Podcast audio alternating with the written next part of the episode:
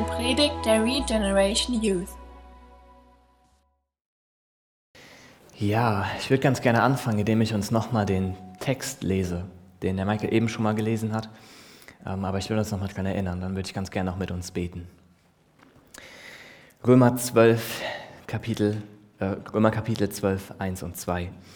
Ich ermahne euch nun, ihr Brüder, angesichts der Barmherzigkeit Gottes, dass ihr eure Leiber darbringt als ein lebendiges, heiliges, Gott wohlgefälliges Opfer.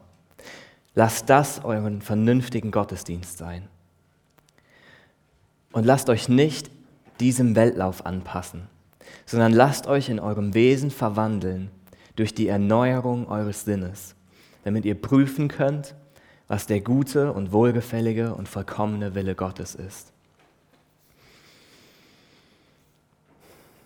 Vater, ich danke dir für, Herr, für diese Zeit, die wir uns nehmen können in deinem Wort.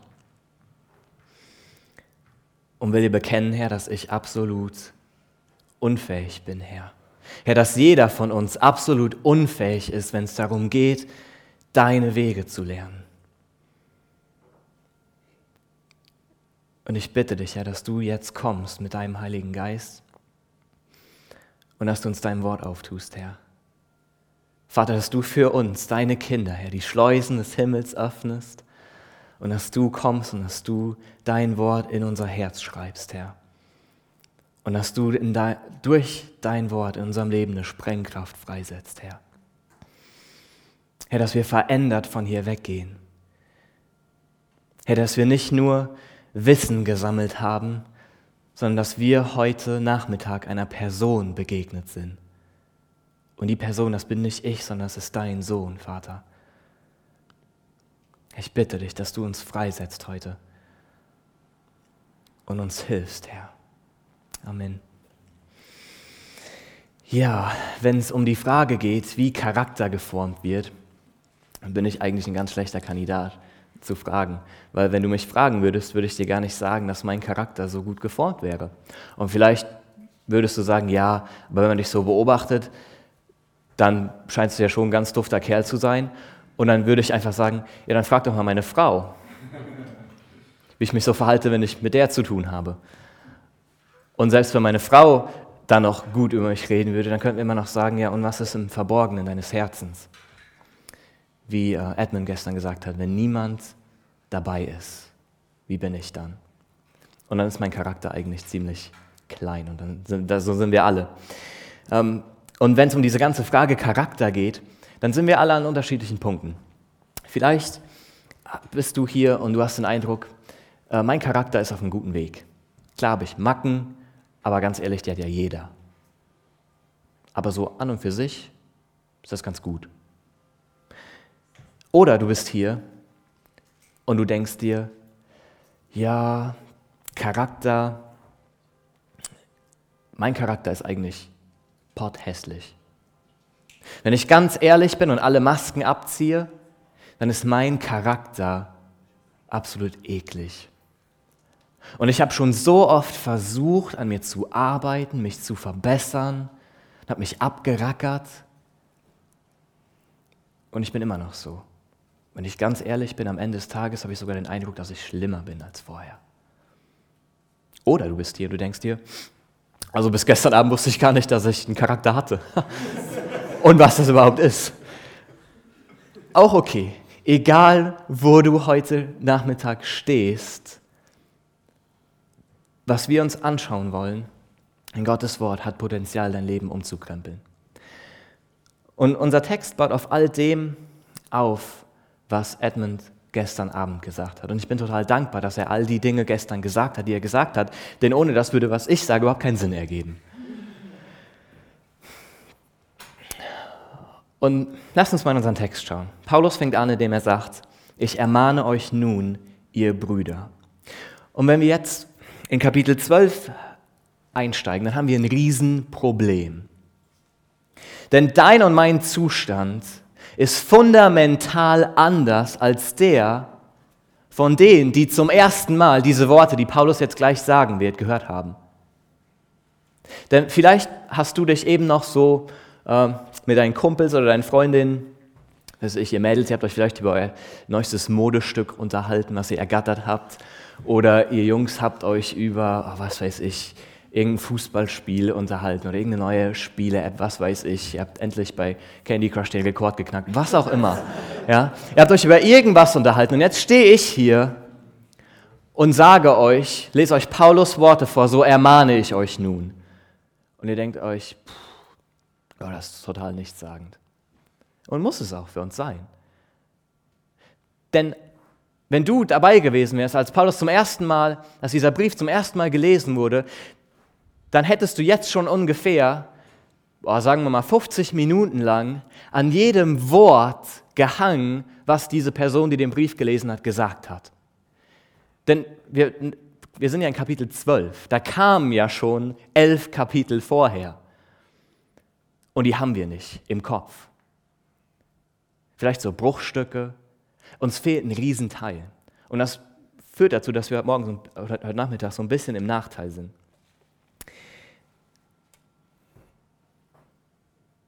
Und Paulus sagt nämlich jetzt, ich ermahne euch nun. Dieses kleine Wörtchen nun bedeutet so viel wie jetzt. Ich ermahne euch jetzt. In anderen Worten, was Paulus jetzt sagt, ist, in den ganzen elf Kapiteln vorher konnte ich euch noch gar nicht das sagen, was ich euch jetzt sage, weil ihr noch nicht bereit dafür wart. Aber jetzt, nach all dem, was gekommen ist, was ich euch erklärt habe, jetzt seid ihr bereit. Und das wird nachher noch ganz wichtig, wenn wir mehr über Charakterformung reden. Dass Paulus schon vorher einiges gesagt hat, was wir wissen müssen, damit wir verstehen, was er uns sagt. Und ganz ehrlich, wenn es euch so geht wie mir, wenn ihr diese Worte hört, ich ermahne euch nun, dann seht ihr, ich weiß nicht, wie ihr euch Paulus vorstellt. Ja, Geschichtsschreiber sagen uns, es war ein kleiner, kurzer Mann mit ne, so ein bisschen dick, mit einer Glatze und einer Knubbelnase. Paulus. Und Paulus bedeutet der Kurze.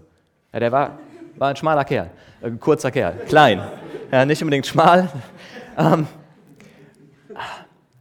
und wenn Paulus jetzt sagt, ich ermahne euch, dann stelle ich mir diesen diese rundliche Figur mit Knubbelnase so mit erhobenem Zeigefinger vor und denke mir so, ich ermahne euch, liebe Geschwister. Und das kommt daher, weil dieses Wort im Deutschen so oh, verunglimpft wird. Ja. Was Paulus hier macht, dieses Wort, was er gebracht hat, das bedeutet so viel wie, das kommt aus zwei Dingen, das heißt herbeirufen oder zur Seite berufen. Wenn ich jetzt sagen würde, Micha, komm doch mal hierher. Das sagt Paulus im Prinzip. Und das ist für uns ein ganz seltsames Konzept. Konzept. Aber im Prinzip, was er macht, ist folgendes. Er sagt, liebe Gemeinde in Rom, kommt mal her, versammelt euch um mich, so wie ihr das vielleicht schon mal bei Spielen gesehen habt, wenn die Mannschaft sich berät. Die kommen alle zusammen und dann ist der Kapitän da und dann versammeln die sich und dann gibt er nochmal die wichtigsten Info, bevor es wieder raus aufs Schlachtfeld geht. Je nachdem, was ihr spielt. Und Paulus macht das mit der Gemeinde in Rom. Er sagt, kommt alle her, ihr habt mir schon elf Kapitel lang zugehört und jetzt habe ich, jetzt kommt eigentlich erst der Knüller. Und dafür brauche ich nochmal eure gesamte Aufmerksamkeit. Und deshalb kommt her und macht euch bereit für das, was ich euch jetzt zu sagen habe. Und deshalb fängt er so an, ich ermahne euch nun, ich brauche eure ganze Aufmerksamkeit. Und ich glaube, es ist wichtig, dass wir damit diesen Text begegnen, mit unserer ganzen Aufmerksamkeit. Ihr habt vielleicht Mittagessen im Magen und seid kurz vorm Einschlafen, aber ich bete und betet mit, dass Gott uns wach macht, dass Gott uns geistlich wach macht. Und dass wir diesem Text unsere ganze Aufmerksamkeit widmen können.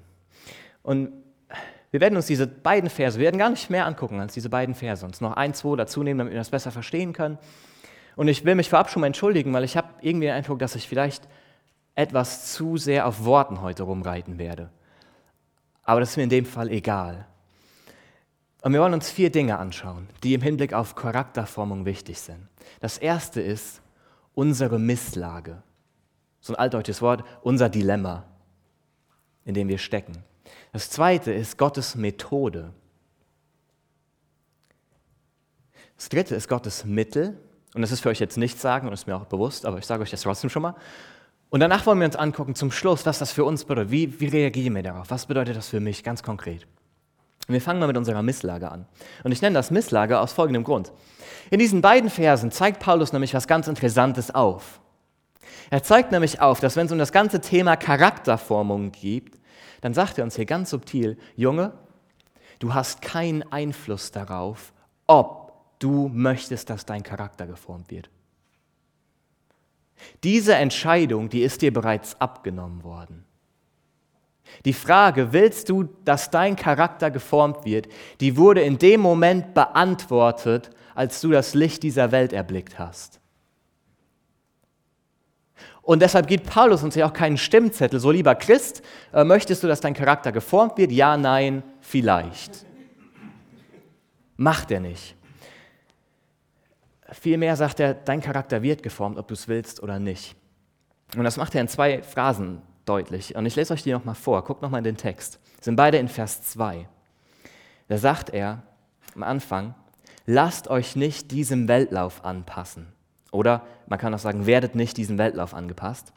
Und dann weiter in Vers 2 sagt er dann, lasst euch verwandeln oder werdet verwandeln.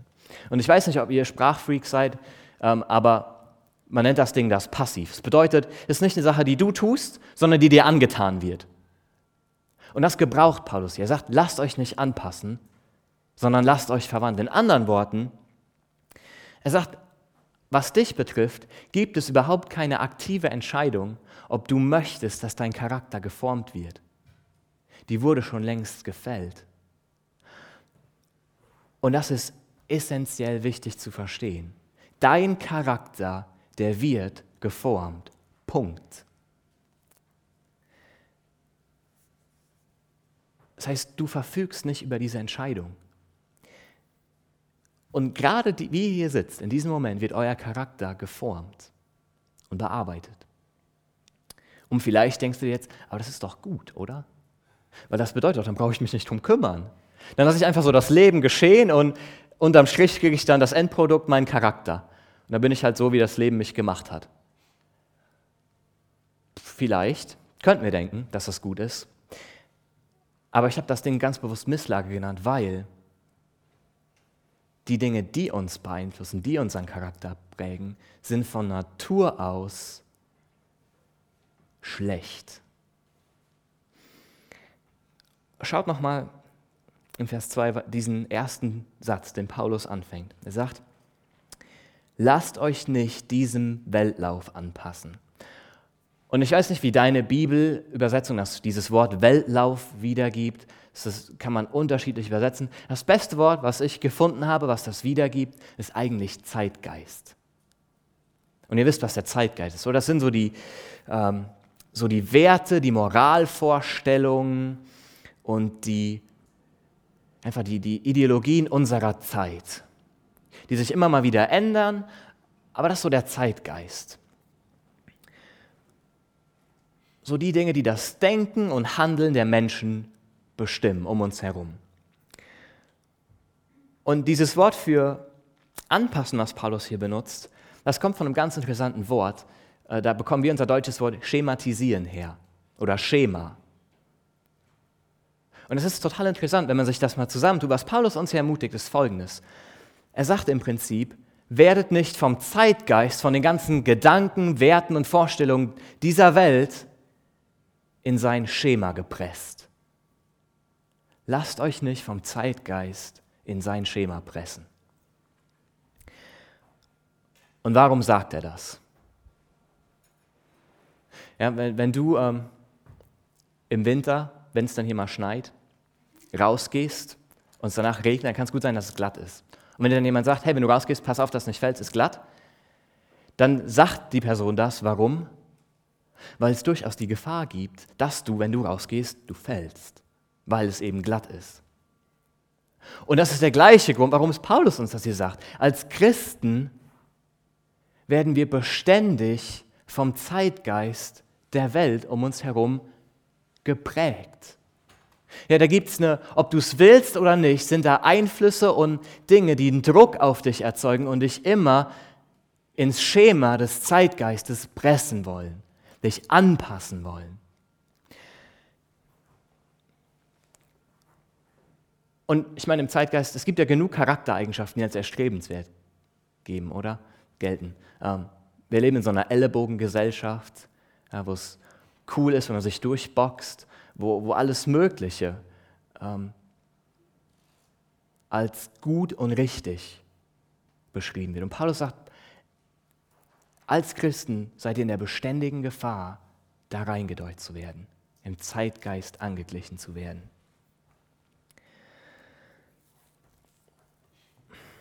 Und jetzt gibt es eine Sache, die wir verstehen müssen, die wir leider nicht sehen, wenn wir es einfach nur oberflächlich lesen. Denn die Griechen, die waren ja ziemlich krass drauf. Und die hatten ja, wo wir im Deutschen ein Wort für hatten, da hatten die acht Wörter für. Weil die wussten, ja, das kann man ja so einfach nicht sagen, da muss man ja unterscheiden, was man hier meint. Und Paulus unterscheidet hier. Und ich, normalerweise mache ich das nicht gerne, so auf griechischen Wörtern rumreiten, weil das eigentlich nur verwirrt und weil wir so gute Übersetzungen haben, dass wir es eigentlich nicht brauchen. Aber hier an der Stelle und vor allen Dingen, weil wir nicht das wissen, was Paulus schon vorher gesagt hat, muss ich hier ganz kurz drauf rumreiten. Denn, und das ist super wichtig zu verstehen, wenn Paulus hier sagt, lasst euch nicht anpassen, dann gebraucht er ein Wort, was so viel bedeutet wie eine äußere Gleichförmigkeit. Das heißt, wenn ich jetzt ich heiße ja Jan und da vorne sitzt der andere Jan. Und wenn ich mich jetzt als Jan verkleiden würde, dann käme ich hier rein und ich könnte sagen, hallo, ich bin der Jan. Und ich sehe aus auch wie der Jan. Aber ich bin eigentlich nicht der Jan. Wenn du nämlich eine DNA-Probe nehmen würdest, dann würdest du feststellen, da sind zwei Jans und ich bin nicht der Jan, als den ich mich ausgebe. Wenn ich mich als Jan verkleide, dann wäre das eine äußere Gleichförmigkeit. Ich bin eigentlich gar nicht der Jan. Ich bin zwar ein Jan, aber ein anderer. Und das ist, das, das ist, was Paulus hier beschreibt. Lasst euch nicht, seid nicht äußerlich gleichartig. Und du denkst jetzt, ja, warum bereitest du darauf so rum? Weil, wenn wir wüssten, was Paulus uns in den ersten elf Kapiteln gesagt hat, wüssten wir, dass er uns bereits erklärt hat, dass in dem Moment, wo du zum Glauben an Jesus Christus gefunden hast, du innerlich grundlegend verändert worden bist. Und ihr könnt das nachlesen in so Versen wie äh, Römer 6, Vers 6. Oder Römer 6, Vers 17, wo Paulus sagt, der, die Sünde, der sündige Mensch, der ist gekreuzigt worden. Dann in Kapitel 7, wo er sagt, und jetzt habe ich als Christ endlich gefallen am, vom inneren Menschen. Ich freue mich an Gott, ich bin verändert worden. Paulus hat uns beigebracht im Römerbrief, dass in dem Moment, wo du Jesus als deinen Herrn und Retter anerkannt hast, dass da eine grundlegende innere Veränderung stattgefunden hat mit dir dass du jetzt nicht mehr sündig vor Gott dasteht, sondern gerechtfertigt.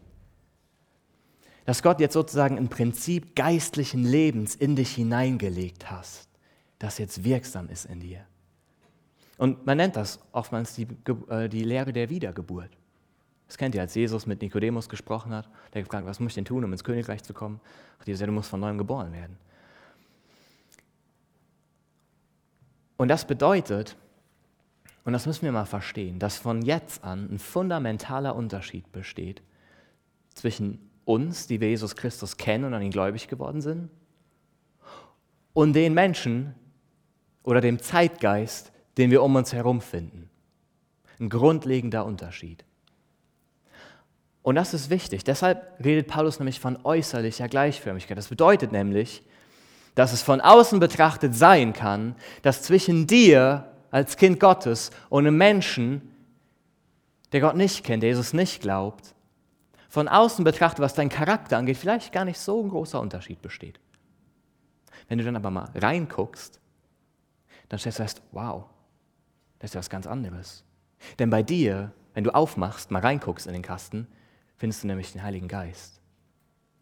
Findest du den Geist Jesu, der dich vor Gott gerecht macht. Und wenn du bei dem anderen aufmachst, findest du den Zeitgeist, findest du ein sündiges Herz. Und das ist ein grundlegender Unterschied, der zwischen uns als Kindern Gottes besteht und zwischen der Welt.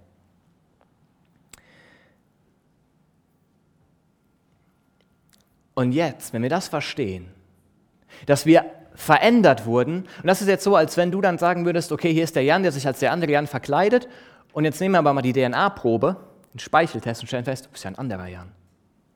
Ist der gleiche Moment. Und jetzt sagt Paulus so, weil das so ist, weil ihr verändert seid im Innern, weil ihr bereits verändert worden seid, weil ihr ein neues Königreich gekommen seid, weil du neu gemacht worden bist, deshalb lass dich jetzt nicht mehr von außen der Welt anpassen. Was bist du nicht mehr? Und jetzt zeigt Paulus uns die Alternative auf. Und das bringt uns zum zweiten Punkt. Jetzt sehen wir nämlich Gottes Methode, wenn es darum geht, unseren Charakter zu formen. Diese Methode, die finden wir in Vers 2. Ich lese den nochmal vor. Da sagt Paulus, lasst euch nicht diesem Weltlauf anpassen, sondern lasst euch verwandeln durch die Erneuerung eures Sinnes.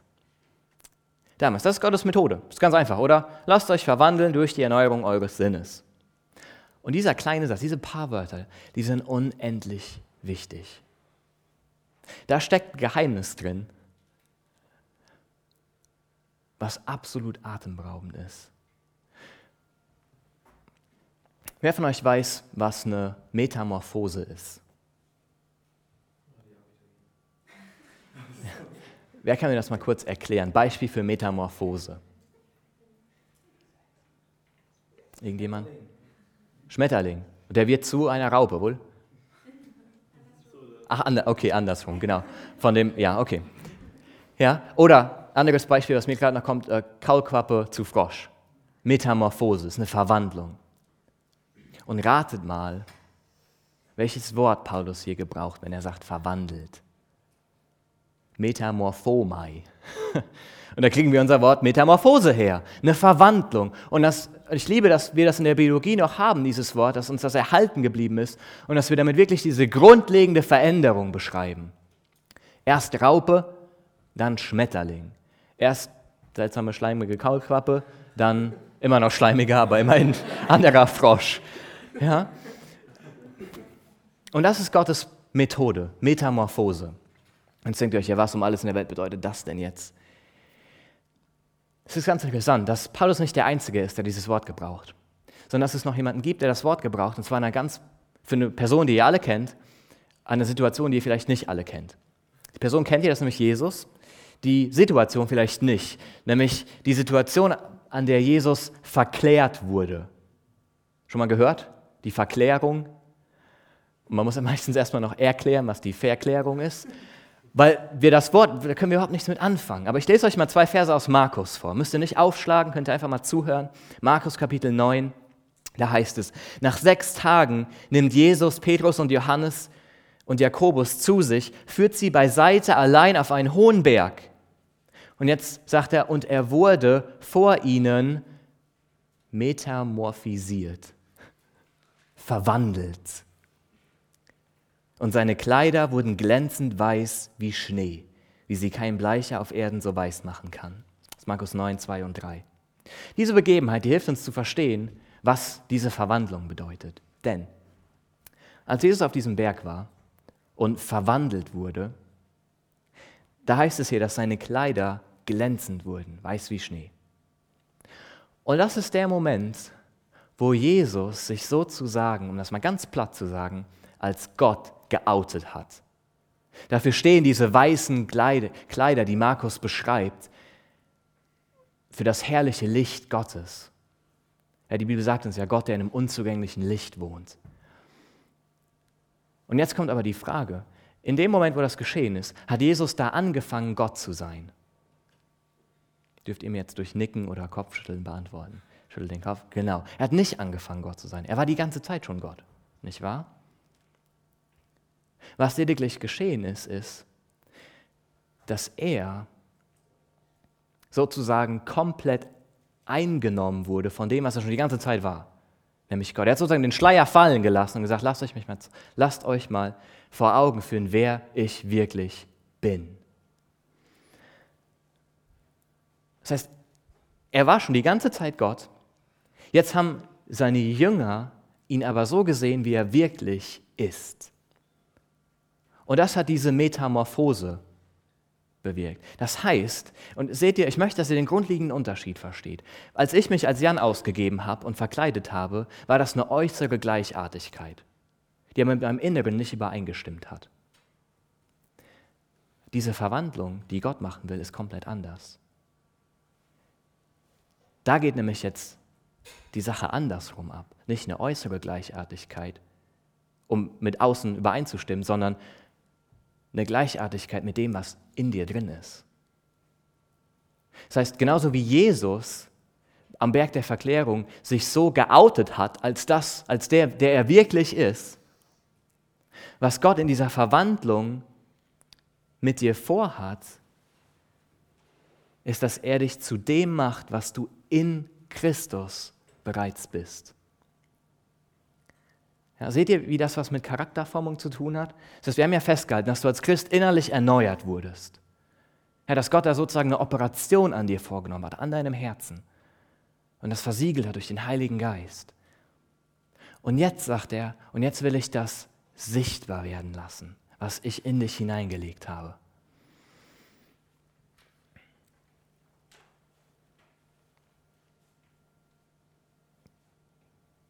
Und das ist Gottes Methode, dass du zu dem wirst, was du innerlich bereits bist, dass dieses neue Leben, das er in dich gelegt hat, in allen Bereichen, in allen Facetten deines Charakters sichtbar wird.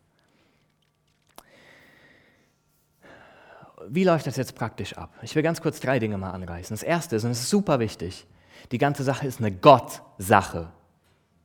Das heißt, die kommt von Gott. Deshalb sagt Paulus auch, lasst euch verwandeln und nicht verwandelt euch selbst. Und wenn ihr eine Lutherbibel habt, ich habe Martin Luther sehr gern, ich respektiere ihn, aber ich weiß nicht, was ihm da geritten hat, dass er übersetzt hat, ändert euch selbst. Es funktioniert nämlich nicht. Es funktioniert zu einem Maß, zu einem Stück, Stückweise, aber ihr werdet irgendwann immer stecken bleiben. Nein, Paulus sagt, lasst euch verwandeln. Das kommt von Gott.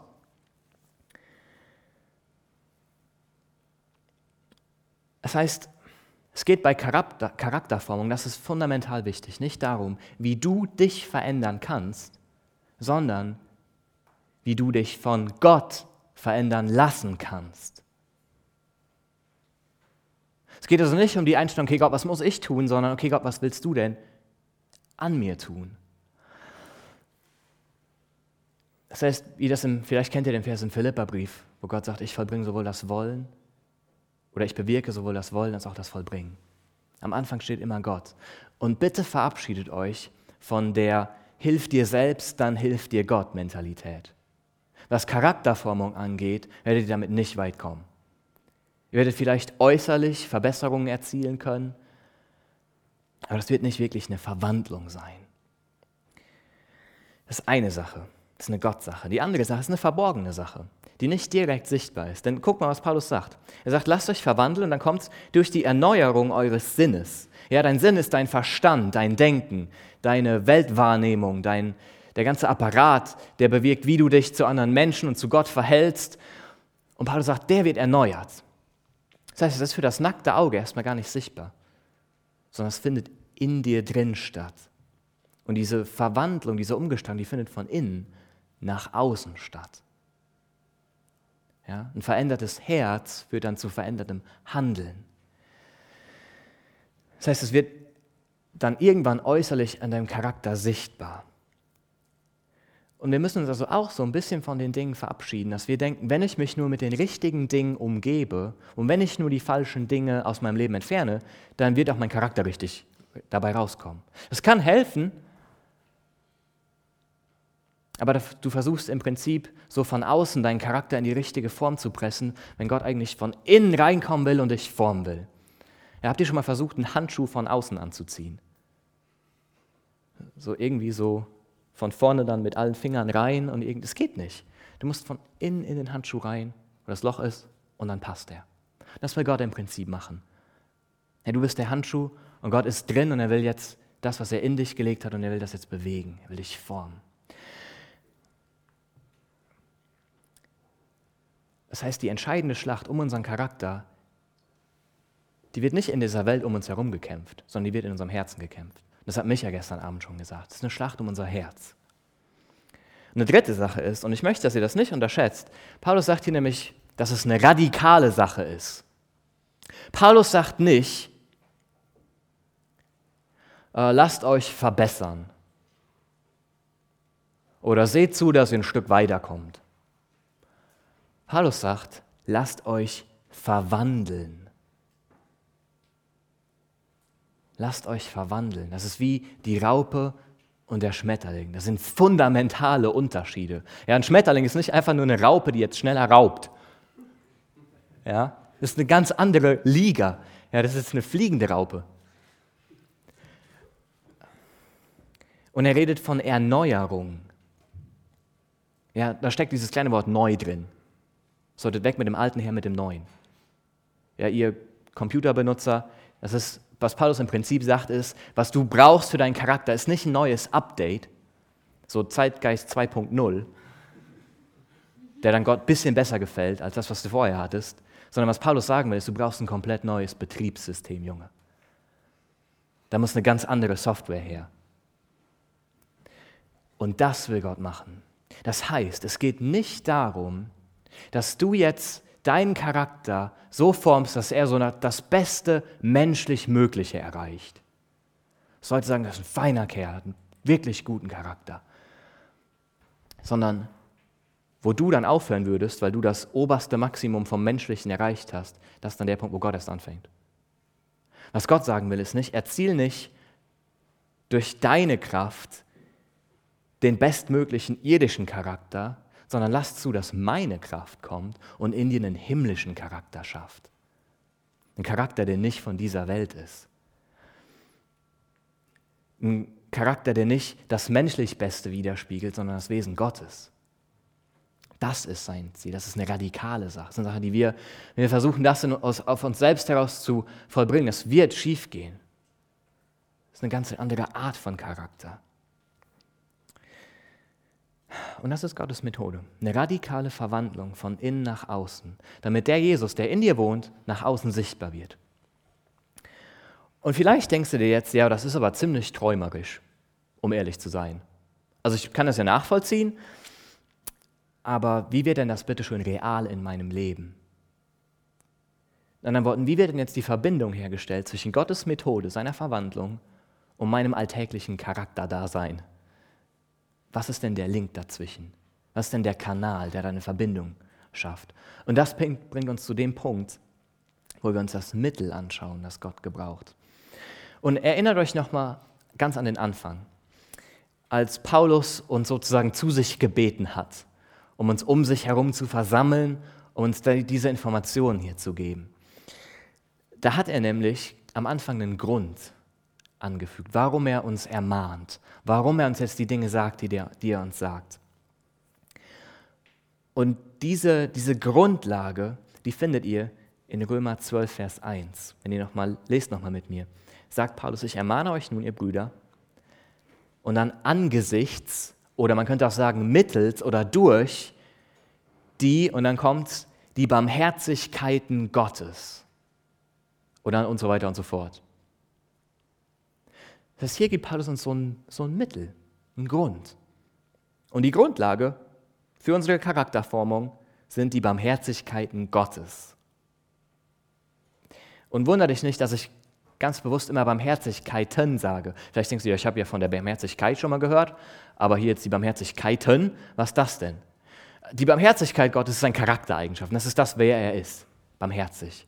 Die Barmherzigkeiten sind die Dinge, die er ganz real in deinem Leben für dich getan hat, die dir seine Barmherzigkeit vor Augen malen. Und das ist jetzt wieder der Punkt, wo wir im Nachteil sind. Denn was Paulus von Römer 1, Vers 1 bis Römer 11, Vers 36 gemacht hat, ist uns so intensiv und detailreich die Barmherzigkeiten Gottes vor Augen zu malen. Dass unser Herz an dem Punkt, wo wir jetzt in dem Römerbrief so, so ein weicher Schwamm ist, wo wir sagen würden, was auch immer, Gott, du von mir willst, hier bin ich. Und Worüber hat Paulus geredet? Paulus hat im Römerbrief das Evangelium auseinandergenommen. Und dabei geht es ja vor allen Dingen um eine Person, um Jesus, darum, wer er ist, darum, was er für dich vollbracht hat, durch sein Leben, durch seinen Tod, durch seine Auferstehung, durch sein jetziges Leben im Himmel, die Zukunft, die dich erwartet. Und Paulus sagt, all das sind Gottes Barmherzigkeiten. Und das ist das Mittel, die Grundlage, durch die Gott deinen Charakter formen will. Das heißt, der Link zwischen Gottes Verwandlungsmethode und deinem Charakter ist das Evangelium. Das ist mal ganz, ganz einfach zu sagen. Das ist die Nachricht davon, wer Jesus ist und was er getan hat.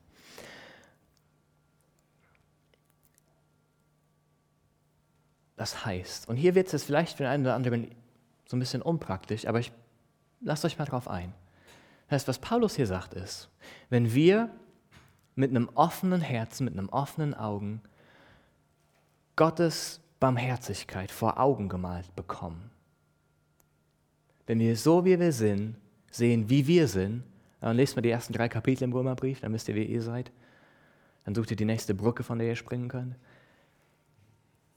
Wenn wir das wirklich sehen und dann sehen, was Gott getan hat als Antwort darauf, dann, wenn wir sehen, wie herrlich Jesus ist, wenn wir sehen, wer er ist, sein Charakter, seine Vollkommenheit, sein, sein, sein Leiden für uns an unserer Stelle, dann sagt er, dann wird das diese Verwandlung in Gang setzen.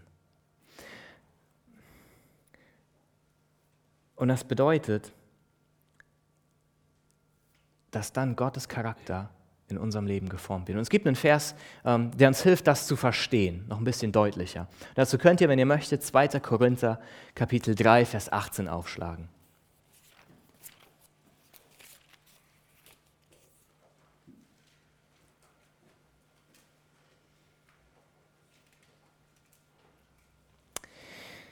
Und ihr werdet gleich eine offensichtliche Verbindung sehen, wenn ich den Vers ähm, vorlese.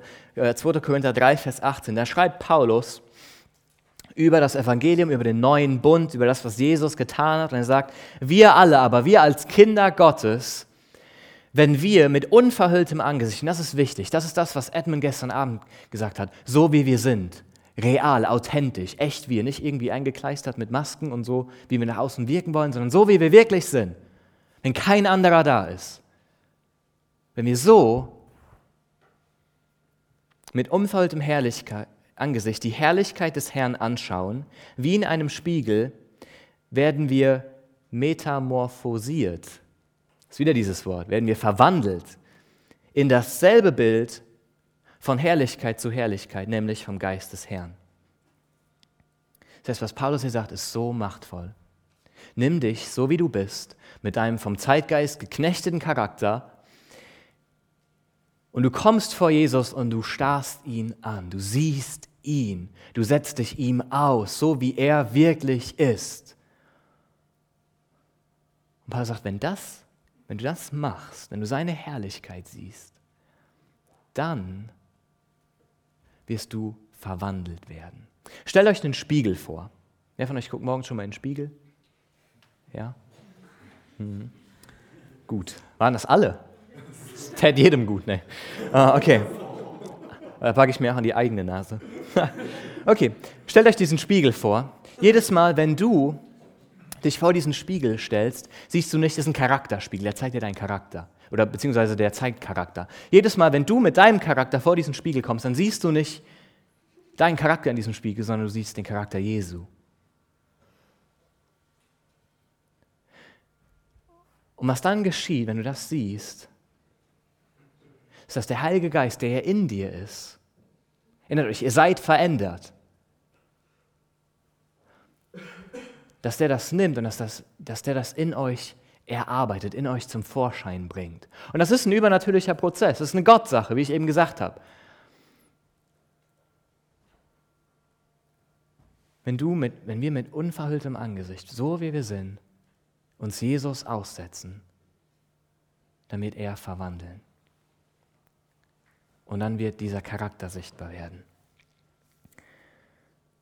Und dann wird der Heilige Geist das benutzen, was du an Jesus gesehen hast, und wird das in dein Leben einweben und irgendwann wird das wie so eine zweite Haut werden. Wir könnten das auch so formulieren, und ich liebe das, wie Paulus das an einer Stelle beschreibt, im Galaterbrief. Ähm, da sagt er, dass er hofft, dass bald in den Galatern Christus Gestalt annimmt. Das ist das, worum es geht. Das macht diese Verhandlung, dass Christus in euch Gestalt annimmt, dass er sichtbar wird. Und dieses, und ich muss das einfach raushauen, dieses Wort für Gestalt ist Morphe. Das ist in Metamorphose drin, ja. Also es hängt alles zusammen, ist alles verbunden miteinander. Und das ist das Ziel. Und wir, wir könnten das also auch so formulieren, was Gott durch Jesus für dich gemacht hat am Kreuz. Das ist die Quelle, aus der jetzt das springt, was er in dir tun will. Dass er jetzt deinen Charakter formen will. Und zum Schluss will ich mir noch zwei Dinge anschauen, die sozusagen mit unserer Mitarbeit zu tun. Was haben wir zu tun? Denn vielleicht denkst du jetzt, ja, das hört so abstrakt an. So setz dich Jesus aus, starre ihn an. Hast du irgendwas genommen? Und deshalb will ich dann noch zwei Dinge sagen, um das vom Tisch zu kriegen. Ich habe nichts genommen. Ähm, das erste ist unsere Einstellung. Und da schließt sich so ein bisschen der Kreis. In unserer Einstellung, die finden wir im ersten Vers von Römer 12. Da sagt er nämlich, ich ermahne euch nun, ihr Brüder, angesichts der Barmherzigkeiten Gottes, wozu denn? Was sollen wir denn jetzt tun? Dass ihr eure Leiber darbringt. Dass ihr euch selbst, alles, was ihr seid, darbringt. Und dieses Wort darbringt hat wirklich den Gedanken von, ja, präsentieren, darstellen, anbieten, zur Verfügung stellen. Und ich liebe das, wie im Alten Testament oft Menschen geantwortet haben, wenn Gott sie gerufen hat. Die haben nämlich immer gesagt, hier bin ich Herr, rede. Das, das fasst das eigentlich zusammen. Wie wir reagieren auf diese Verwandlung, die Gott mit unserem Charakter machen will, dass wir uns ihm schlicht und ergreifend zur Verfügung stellen und sagen, Herr, im Licht von all dem, was du für mich getan hast in Jesus, will ich schlicht und ergreifend sagen, hier bin ich, Herr und ich will mich dir anbieten. Und bitte forme meinen Charakter. Herr, du siehst, wie ich von, von dem Denken und von dem Handeln meiner Zeit geknechtet bin. Und ich komme vor dich, ich schaue auf dich, Jesus, und ich will, dass du mich verwandelst. Das ist unsere Einstellung. Und das andere ist unsere Ausrichtung. Seht ihr, wenn diese Verwandlung, die Gott machen will mit uns, wenn die durchs Evangelium kommt, dann sollte das doch unser Fokus sein, oder? Das heißt, um, uns, um euch ganz praktisch Ratschläge zu geben, ähm, wie es, wenn du dich intensiv mit diesem Jesus beschäftigst? Wer er ist, warum er gekommen ist, was er für dich getan hat, was er jetzt momentan noch für dich tut, wie sein Charakter ist. Wenn du dich mit ähm, Predigten und Lehren umgibst, die ihn groß machen. Wenn du lernst, dir diesen Jesus, diesen Jesus jeden Tag zu begegnen, dir jeden Tag vor Augen zu malen, eine klare, eine neue Sicht darauf zu bekommen, wer er ist und was er für dich getan hat. Wenn du dafür Zeit nimmst, und es ist vollkommen egal, wann du das machst, ja, ob du das morgens nach dem Aufstehen machst, ob du das während deiner Toilettenpause machst, Vollkommen egal. Wenn du dir jeden Tag, wenn du dir Zeit nimmst und du das zu einem festen, zu einer Gewohnheit deines Lebens werden lässt, auf Jesus zu schauen, wer er ist, dann wird dich das über kurz oder lang nicht kalt lassen und wird an deinem Charakter arbeiten. Es bedeutet aber auch, dass du Zeit verbringst mit Dingen, die dich zu Jesus hinführen. Und es ist dann zum Beispiel sein Wort. Das sind dann zum Beispiel Gebet und Anbetung. Und das sind dann zum Beispiel Gemeinschaft mit so einem bunten Haufen wie wir hier, die wir ja alle an diesen Jesus glauben. Und gerade momentan läuft bei der Person, die neben dir sitzt, das gleiche Werk ab. Das ist der gleiche Geist am Werk, der den gleichen Charakter Jesu formt. Das heißt, auch voneinander können wir lernen, wie Charakter geformt wird und wie Charakter aussieht. Und eine Sache, die, die einfach wichtig ist, mit diesem ähm, zu sagen, Gott, hier bin ich, bitte den Heiligen Geist, ähm, dass er diese Verwandlung bewirkt. Und mach dir immer wieder bewusst, dass es eine Sache ist, die von ihm kommt. Äh, wir machen uns oft Druck und wir sind frustriert damit, dass wir noch nicht weiter sind. Oder wir sind stolz auf unseren Charakter, weil wir doch schon so viel erreicht haben im Vergleich mit den anderen. Und wenn wir uns bewusst machen, dass es um den Heiligen Geist geht, dass er derjenige ist, der uns verwandelt und formt, dann ist das die Grundlage für jeden Stolz. Wir können auf nichts stolz sein, außer auf den, der das tut, nämlich der Heilige Geist, nämlich Jesus. Ähm, das heißt, was ich im Prinzip sagen möchte, abschließend nochmal, setzt dich diesem Jesus aus. Und das klingt vielleicht so banal und so simpel, aber setzt euch ihm aus. Und lasst zu, dass Gott diese Metamorphose wirklich bewirkt, vorantreibt. Und denk immer daran, es geht nicht darum, besser zu werden, sondern anders. Nicht das beste Menschliche zu erreichen, sondern komplett andere Kategorie. Äh, ich möchte gerne für uns beten und wenn ihr dann eine Frage habt oder so, die ich jetzt schon unter den Fingernägeln brennt, äh, dann, und ihr denkt, dass auch andere davon profitieren können, dann ähm, dürft ihr die auch gerne stellen. Ich habe keine Ahnung, ob ich euch die beantworten kann, aber schauen wir mal. Vater, ich danke dir für dein Wort, Herr. Ich danke dir, dass du uns in deinem Wort nicht, nicht allein lässt, Herr. Vater, dass du dir die Zeit nimmst, uns ganz genau zu erklären, wie du Charakter in uns formen möchtest. Und Vater, ich danke dir, dass das deine Sache ist. Es ist der gleiche Gott, der uns rettet, auch der Gott ist, der unseren Charakter formt. Ich danke dir, Herr, dass diese Verwandlung besser ist als alles, was wir uns ausdenken können, Herr. Und ich möchte dich bitten für, für uns, die wir dir bekennen müssen, Herr, dass wir von den Werten, dem Denken, dem Handeln unserer Zeit geprägt und geknechtet sind, Herr, dass du diese Fesseln löst, Herr, dass du äh, diese Gleichförmigkeit auflöst, Herr, dass wir anders sind und dass du die Freiheit hast, uns zu dem zu machen, wer wir in Christus sind, Herr, zu einer neuen Schöpfung. Danke, Herr. Amen. Danke für das Anhören der Predigt. Weitere Informationen findest du unter www.regenerationyouth.de.